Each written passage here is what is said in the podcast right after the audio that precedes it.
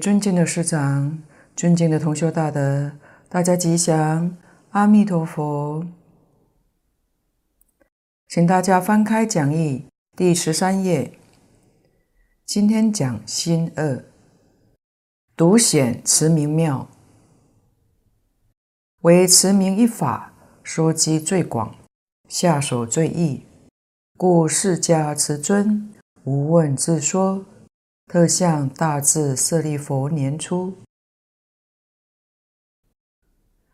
可谓方便中第一方便，了义中无上了义，圆顿中最极圆顿。古云清珠投于浊水，浊水不得不清；佛号投于乱心，乱心不得不佛也。这是说明净土中许多经论为我们开导往生的方法。经论里面所说的都是一些原则或者纲领。若仔细观察，它确实涵盖了无量的法门。在这许多法门当中，念佛法门的殊胜，前面也说过不少。蕅益大师将所有一切法门都透彻了。如果他不是真正过来人，是讲不出来的。这也是为什么诸佛菩萨、祖师大德都教我们念佛持名的方法特别的微妙，道理就在这一段。唯持名一法，唯是唯独，就是所有一切法门里面。唯独持名一法，就是执持名号这个方法，收机最广。机是讲上中下三等根基的不同。譬如禅宗，在六祖坛经里面，慧能大师所接引的对象，他是接引上上根之人。换句话说。不是上上根人没有份，神秀法师降了一等，他接引大乘根性的，不是大乘根性的人也没有份。至于教下，像华严就是贤手中，在华严经里面，对象是四十一位法身大士。换言之，他的标准跟慧能大师的标准一样，都是上善根人。由此可知，一切经论法门所接引众生的对象，并不圆满的。也就是说，某一种经论、某一种法门，其实是专度某一类的根器，而一切众生根性本来就不同。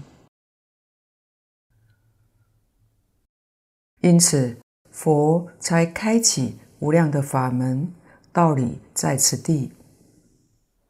所以在所有法门当中，唯独持名这个法门很特别，它是所有根性的都适合，都能够得利益，就是收机最广。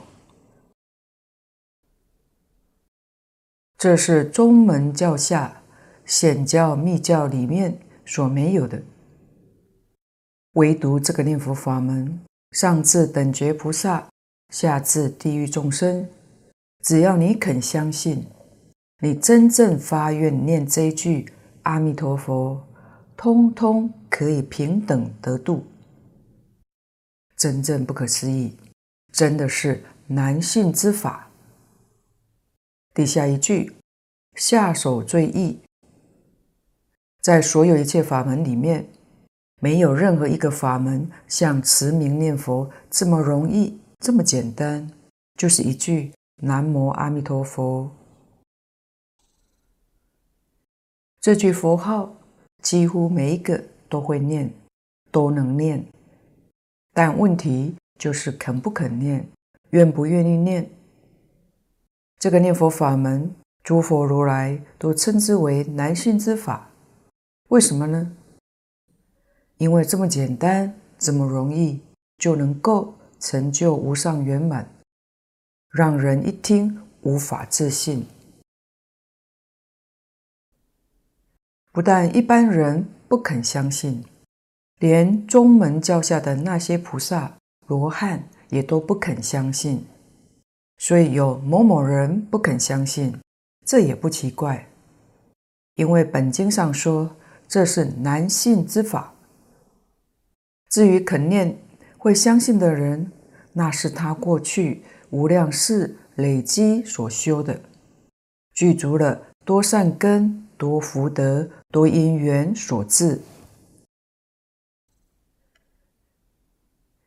佛能观机，菩萨以下的观机能力都不如佛。释迦牟尼佛观察当时的这群学生，善根福德成熟了。所谓善根，就是佛说出来的，他能信，他能解，这是善根。所谓福德，是他能愿，他能行，听了之后，他真正发愿求生西方净土，真正肯执持名号，这个人就有福德。那为什么这样的法门没有人能够问呢？因为没有人知道，当然问不出来。这是佛慈悲到了极点，不必等人问，就主动把这个法门宣说出来。特别叫着舍利弗尊者跟他讲：为什么不叫其他人呢？在出家弟子当中，舍利弗尊者标榜的是智慧第一。换句话说，这个法门必须是智慧第一才能接受，不是智慧第一，那就叫难信之法，不能相信。所以叫着舍利佛尊者，说明成佛机缘成熟了，必须要有成佛的方法，有成佛的经典。所以这部经典，这个方法。是九法界众生一生圆满成佛的方法。那么说到九法界众生，就包括我们了，那我们就有份了。九法界众生通通有份。如果像六祖要度上上根人，上上根我们可能就没有份了。下面。可谓方便中第一方便，了义中无上了义，圆顿中最极圆顿。这三个由古德解释分成教行理来说。方便中第一方便，这是约行。这个方便是讲修行的方法，在所有一切行法里面。是第一方便，没有比这个更方便的。这句佛号，行住坐卧都可以念，出声念不出声念，一切都不妨碍。如果别人讨厌你念出声，你就心里默念，他也不能障碍你。他如果喜欢听佛号，我们就大声念，我念。他也听，无形众生也能听，所以他不拘形式，也不拘场所，行住坐卧，随时随地都可以念的，很自在。但如果是躺下或在不净处所，我们就改采默念的方式。至于其他的法门，仪规很多，功夫上。不容易相续，会间断的。唯独这个法门，念佛功夫可以不间断，所以它是第一方便。了义中无上了义，这是约教。了义是对经典说的。佛在四依法里劝导我们学佛要依了义经。不依不了义经。佛的一切经典，确实有了义，有不了义。什么叫不了义呢？净空老法师说，凡是讲人天福报的，都是不了义，不能了生死，不能出三界。这样的经典很多，《大藏经》里面就有不少。许多经典是教我们处事待人接物，这是人天小法，这是不了义的。小乘经典是以断见思烦恼，出六道轮回，证阿罗汉果，这也不了义。为什么呢？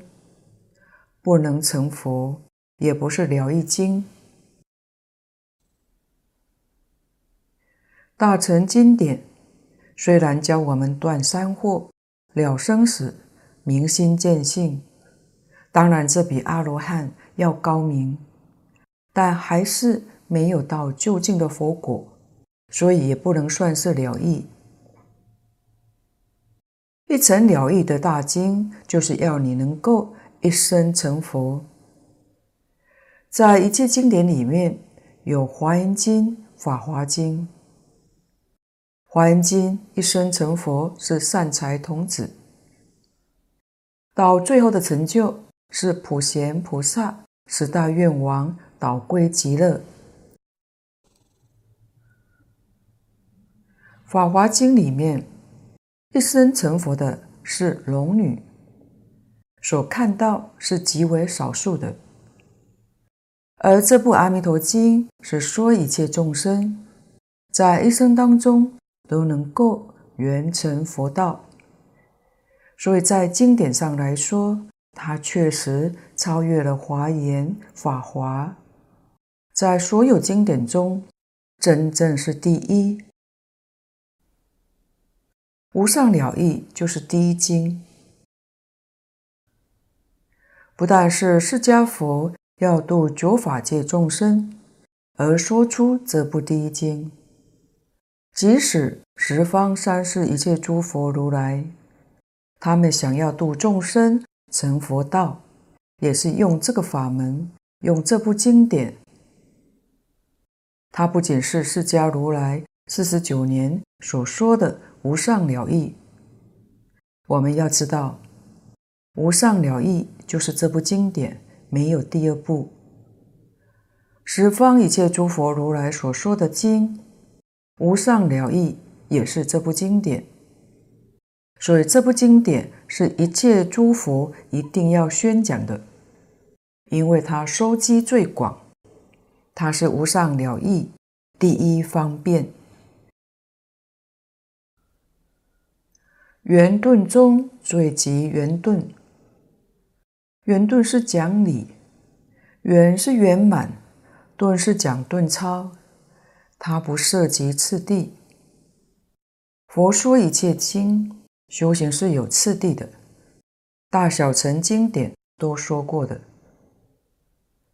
小乘经典上讲，成佛需要三到二生期劫，要经历这么长的时间。若以天台家说要经历藏通别圆四教，这个里面菩萨等级就非常之多，所以时间要很长，这叫渐修。即使是大乘佛法里面。纯菩萨道，菩萨也有五十一个阶级，从初信位、二信，一直到等觉，有五十一个位次。若根据《菩萨瓔珞本业经》卷上内容，佛菩提道的修行总共分为五十二位阶，也就是。十信、十住、十行、十回向、十地，各有十个位次，加上等觉以及妙觉位，共有五十二个。一般所称的三贤十圣，三贤是指十住、十行、十会相。十圣是指实地。三贤十圣加上等觉果位，就是我们常说的四十一位阶的法身大士，而妙觉位就成佛了。需要多少时间才能修成呢？佛在《华严经》上跟我们讲实话，在《小乘经》上不说，说了怕人家不想学了。《小乘经》上讲三大阿僧祇劫，在《华严经》上讲无量劫。大乘菩萨心量大，有耐心，不怕时间长远。所以佛在大乘经上讲真话，无量劫才能成就，不容易呀。而这个念佛法门，则是一生成就。所以在圆教、顿教里面，这部经典、这个法门是圆顿教里面的第一。连法相宗开山祖师窥基大师也都承认。他是唯识法相中第一代的祖师，他也为《阿弥陀经》做过注解，叫做《通赞书》，承认这个法门是属于顿教。为什么呢？因为经典上讲得很明白，若一日到若七日就成功了。想一想。有哪个法门是这么容易的呢？成什么功呢？是成佛。那我们今天念佛不止念七天，为什么没能成功呢？只能说我们念的不如法。如果念得如法，七天内一定能够成功。佛不骗人的，所以这是圆顿中最极圆顿。所以，下面蕅益大师举了个比喻：故云清珠投于浊水，浊水不得不清；佛号投于乱心，乱心不得不佛也。这是把浊水比喻我们染污的心、杂乱的心，将佛号比作清水珠，就是说，如果我们想对付妄想杂念，最有效的方法无过于念佛，这是祖师的真话。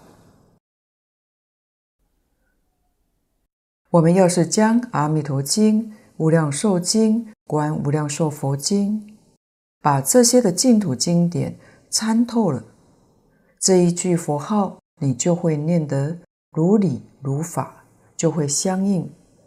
所谓是一念相应，一念佛。念念相应，念念佛，确实会有这个效果。这些道理，我们在这些经典里面看到不少，也听过许多。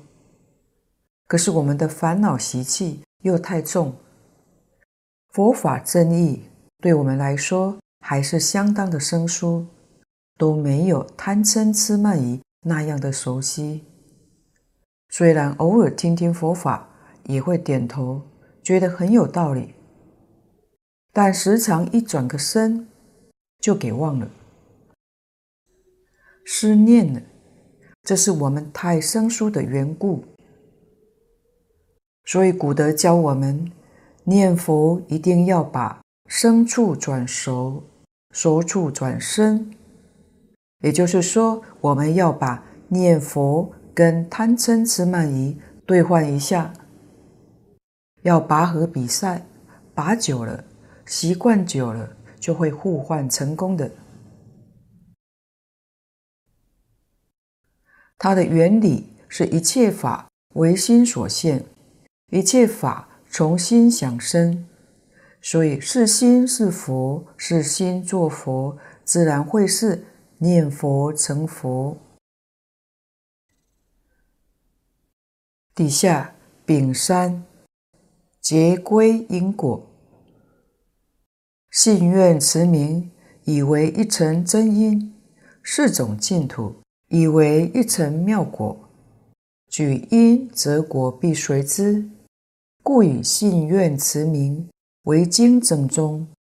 其四种净土之相，详在妙中钞及梵网玄义，之不具数，是后世依正文中，当略释耳。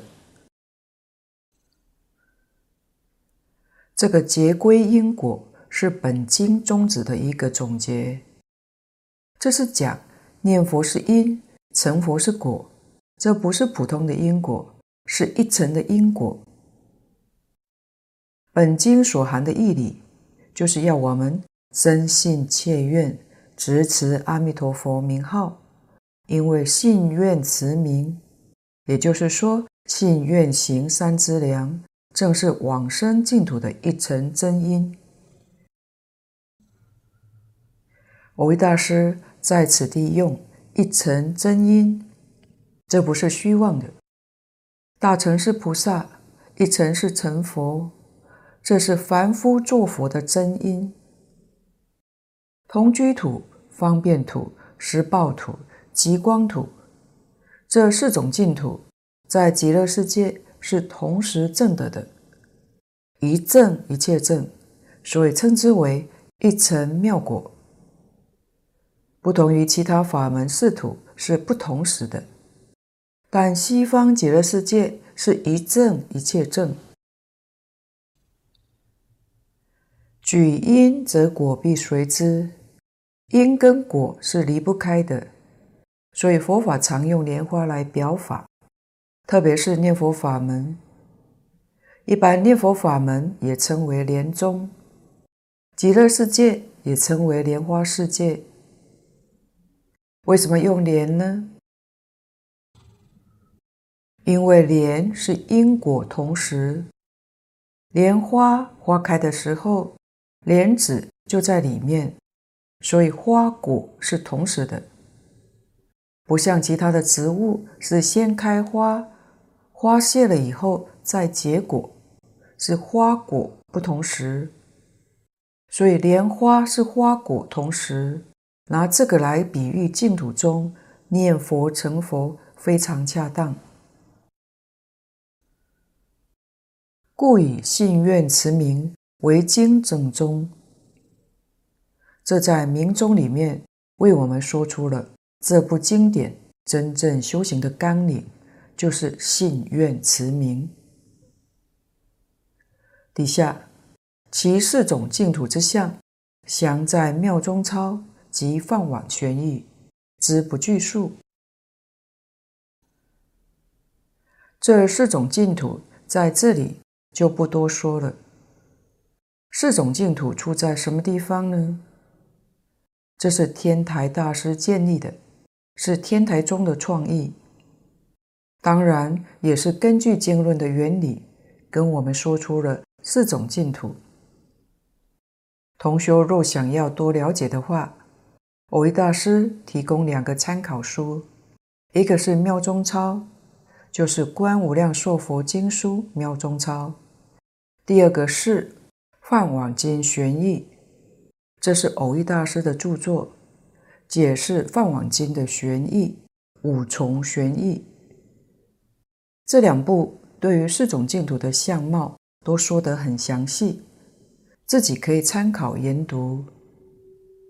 是后世一正文中当略示的，意思是说这个地方就不再说明，等到后面解释一正恶报功德的时候再简略的说明。第三大段明宗就介绍到此地。请看第十四页，以是名利用，当中分三科，先看丙一总标利用，就是先标出本经利用的内涵。第四名利用，此经以往生不退为利用。这一段是说明修学的功德。就是修学的利益，如果没有利益，没有好处，学它做什么呢？所以依照这个法门，就是依信愿持名来修学的话，究竟可以得到什么样好处呢？就在这一段里面细说。信愿持名是讲净土的因，这一颗利用是讲往生不退，讲到净土的果。利用，利是能力，用就是作用。古德说这部经是以往生为功，不退为用。往生是指往生到四种净土。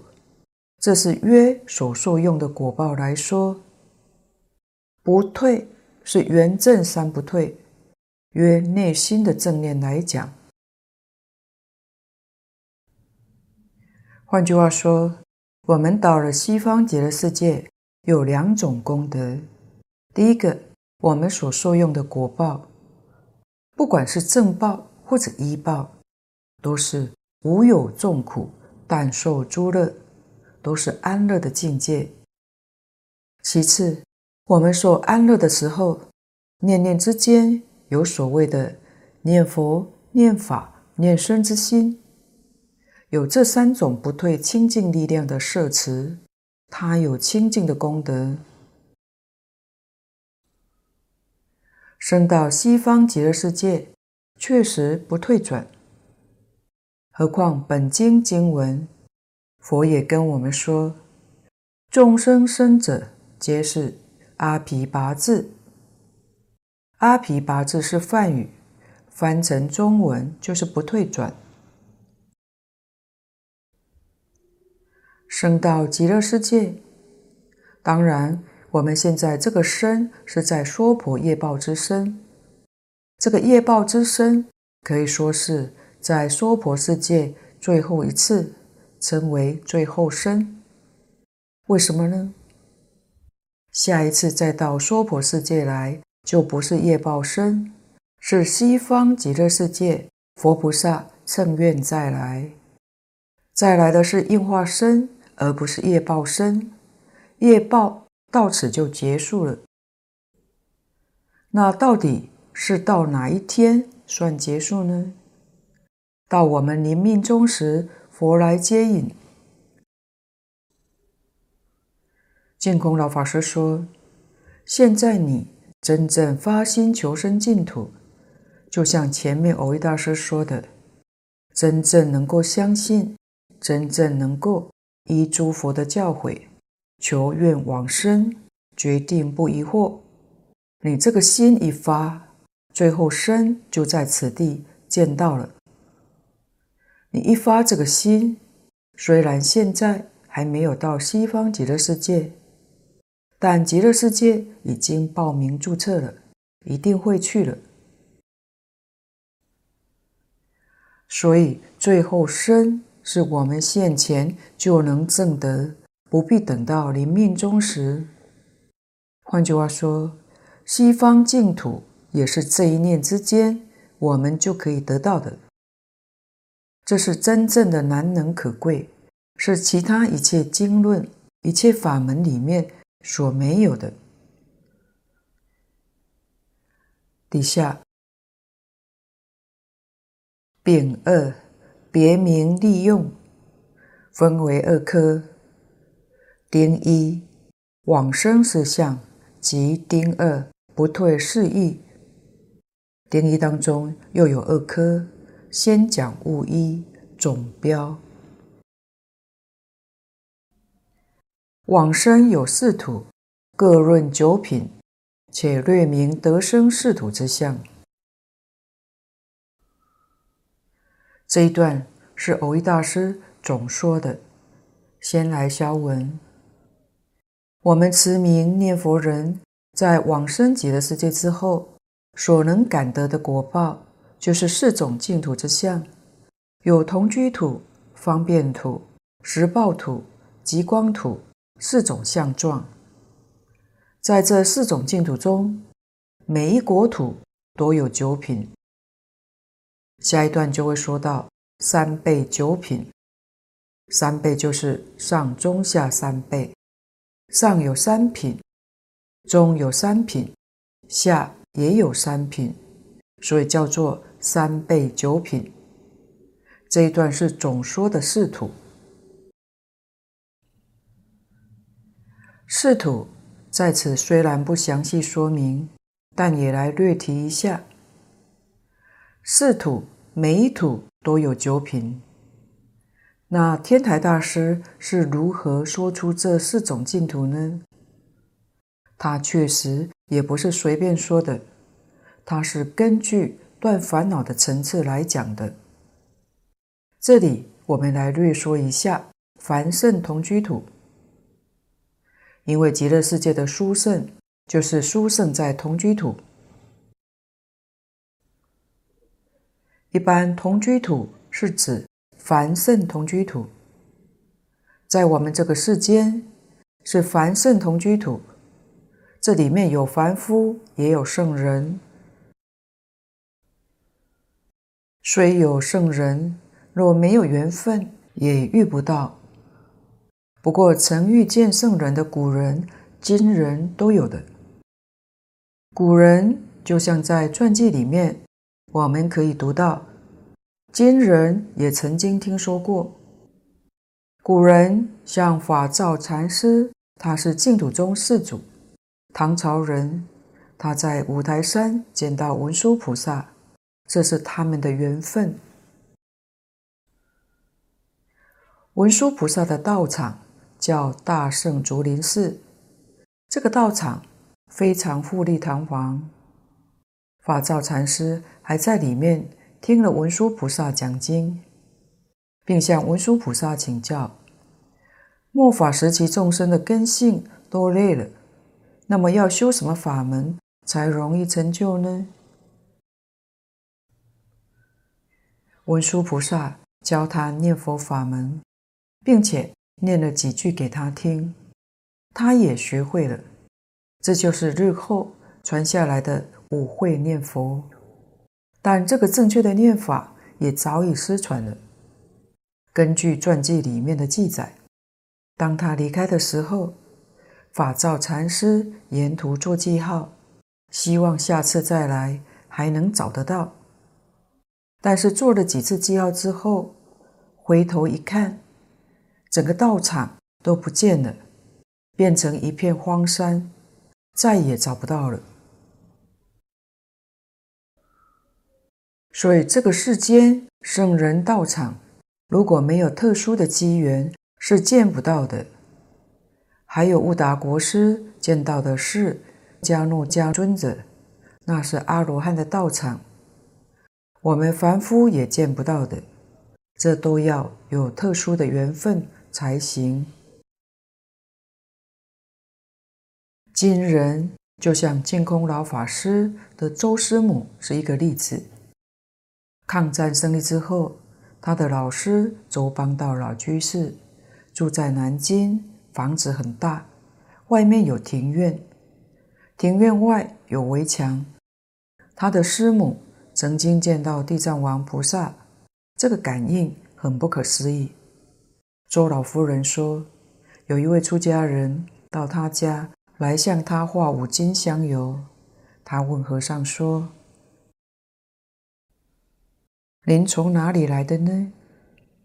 这位和尚回答：‘从九华山来。’可是问了之后，周老夫人也没有给他，所以这位和尚没画到香油就离开了。当他走了以后，周老夫人突然想起这件事情很怪异，因为能见到他家的客厅需要经过三道门，但没有人开门。这位和尚是怎么进来的呢？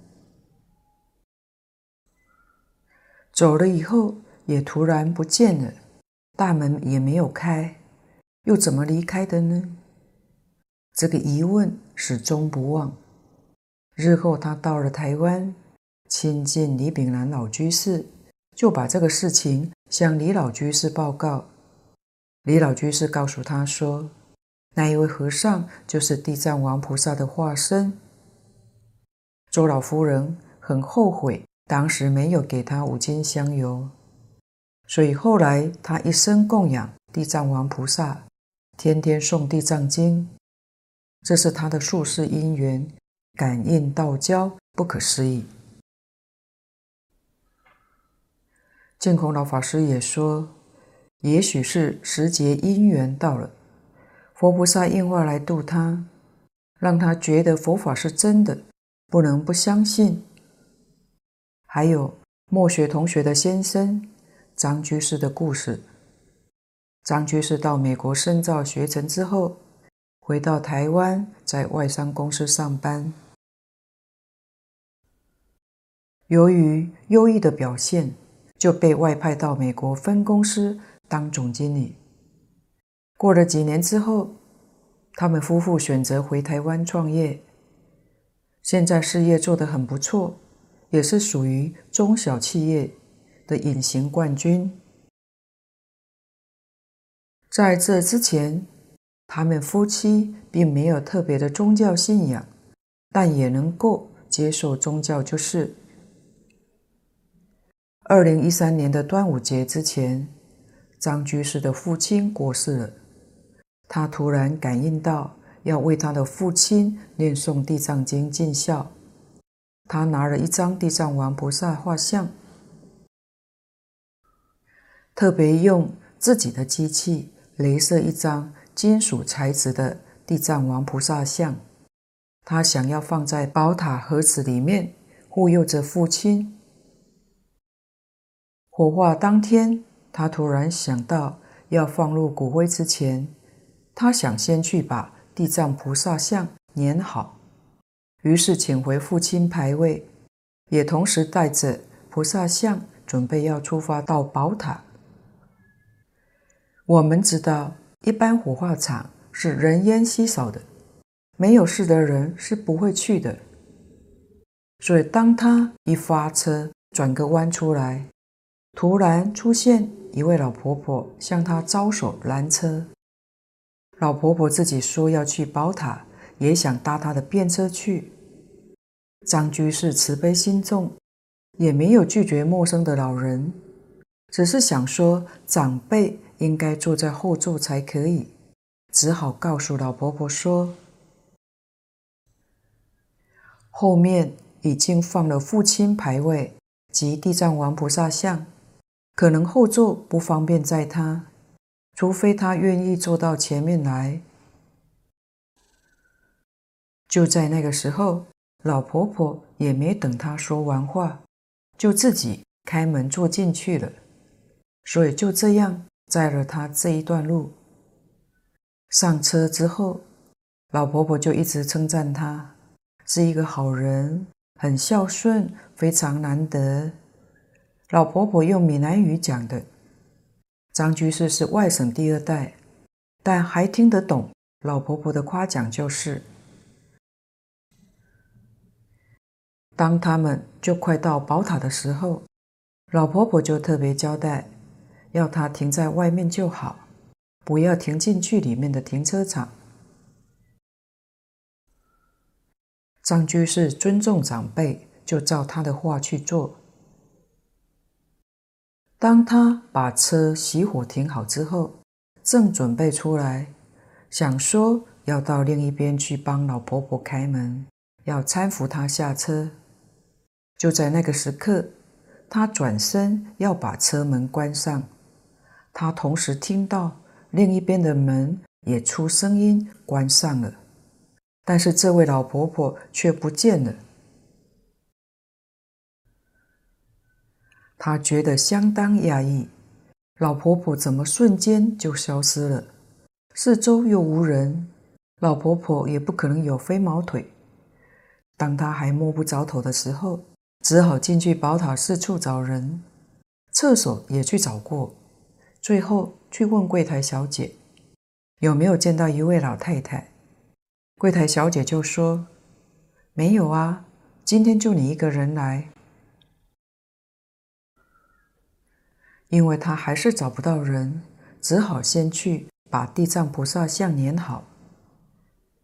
他一想到父亲有地藏王菩萨保佑着，自己也感动哭了起来。在回程的时候，想起刚才的事情，觉得很奇妙。突然有一个感应，他想说：会不会是父亲借那位老婆婆来告诉他，其实他过得很好，请不要再为他担心了。他回家之后就把这事情告诉太太，也请教过葬仪社的一些人，大家都说没遇过这种事。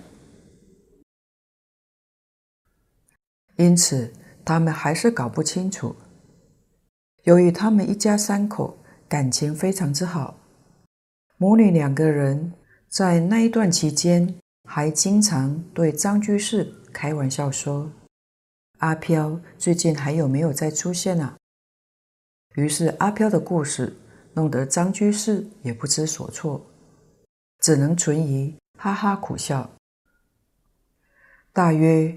告别式之后一个多月，另一位张简同学就把这件事情告诉了墨学。墨学一听，当下就说：“可能是地藏王菩萨化身来度他的，怎么会是阿飘呢？如果不是菩萨化身来度他，怎会突然出现一位老婆婆就知道他要去宝塔？”一位不认识的老太太，怎么会知道他的一些孝顺行为？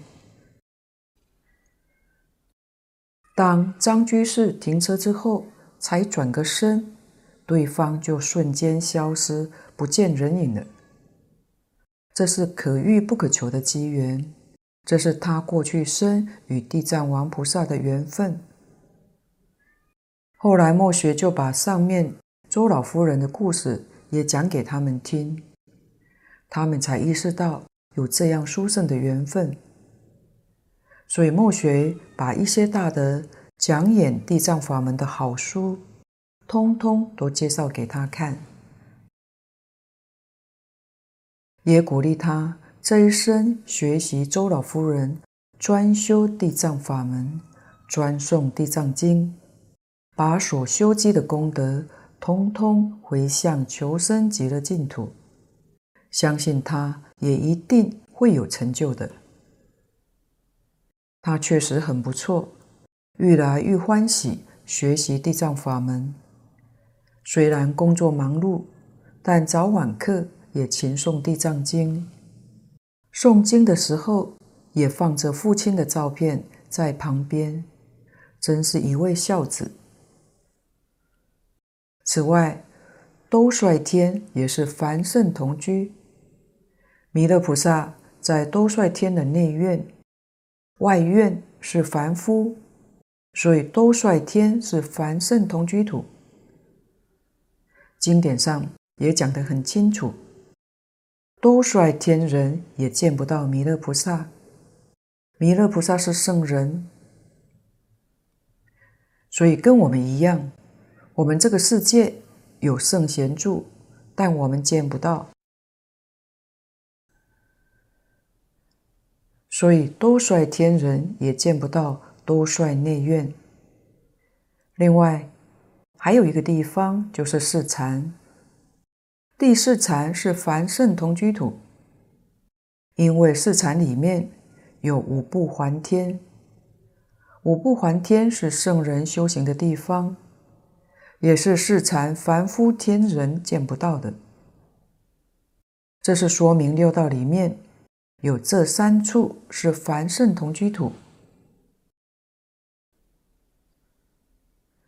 极乐世界的同居土就不一样了，因为极乐世界通通都是念佛往生净土，没有其他的杂业，不像我们这个世间。造的善恶业报不同，叫染业。往生西方极乐世界是净业，所以它的同居土非常庄严，无比清净。所以古大德说，极乐世界的殊胜，实在讲就是殊胜在同居土，因为上面三土。都是修行正果人所住的，跟他方世界比较起来相差不太远，唯独同居土的差别就非常之大。今天的报告就先到此地，若有不妥地方，恳请诸位大德同修不吝指教。谢谢大家，感恩。阿弥陀佛。